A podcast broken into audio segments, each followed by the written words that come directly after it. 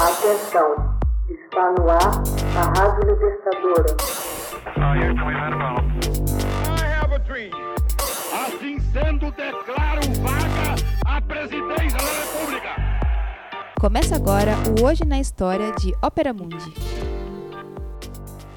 Hoje na História, 30 de setembro de 1791. A ópera Flauta Mágica, de Mozart, estreia com sucesso em Viena. Em 30 de setembro de 1791, num teatro no subúrbio de Viena, uma ovação triunfal acolhe a obra A Flauta Mágica, uma ópera plena de fantasia e em alemão, de forma que tornou-se uma obra acessível ao grande público vienense. Contudo, o compositor Wolfgang Amadeus Mozart não teve tempo de saborear o sucesso. Doente, extremamente debilitado, ele morreu em seu leito dois meses mais tarde, aos 35 anos. Repetidas vezes, Mozart compusera obras em língua alemã que nunca haviam alcançado maior destaque. Algumas delas, inspiradas na mitologia, pareceram fracas e convencionais à sua época. Outras, mais destacadas, como o Rapto do Serrário, se apoiavam unicamente sobre a fibra cômica. Durante o grande período de criação de óperas que iam de Idomeneu, de 1781, Rei de Creta, também de 81, a Cose fan tutte, 1790, Mozart se apoia quase que somente em libretos italianos, notadamente aqueles de Lorenzo da Ponte, compondo partituras dentro do espírito das obras italianas que gozavam então de ampla predileção do público. Gênio combativo, Mozart resolveu enfrentar o gosto popular. Transmitiu seu desejo de mudar de gênero musical a um diretor de grupo teatral, Emanuel Schikaneder, com quem estava ligado por uma forte amizade.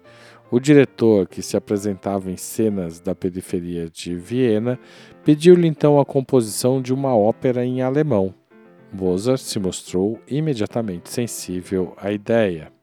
Com a flauta mágica, ópera em alemão que alterna palavras e música, é por fim quebrada a concha em que se encerrava o mundo italianista dos salões vienenses e das cortes reais.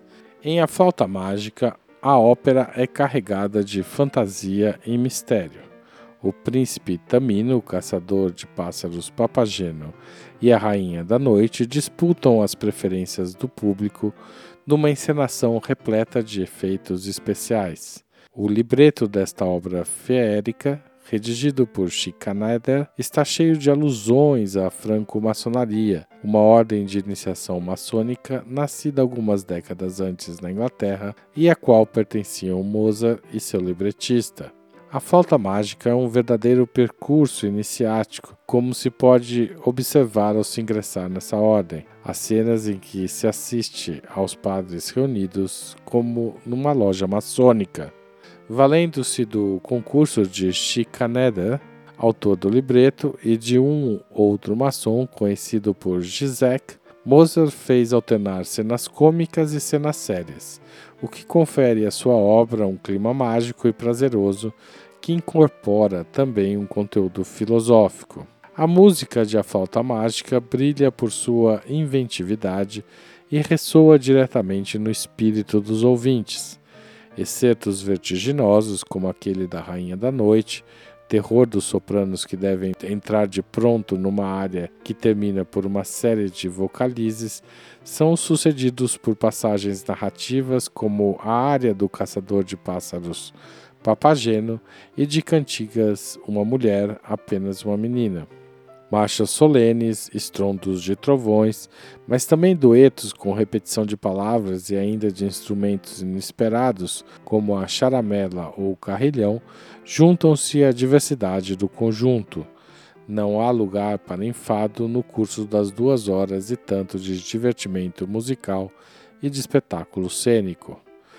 Quando de sua criação, os artistas, ainda que não estivessem entre os mais renomados à época, compenetraram-se de seu papel com paixão, o que assegurou à apresentação de estreia o imenso sucesso. Mozart, ele próprio regendo a orquestra, sentiu-se amplamente reconfortado.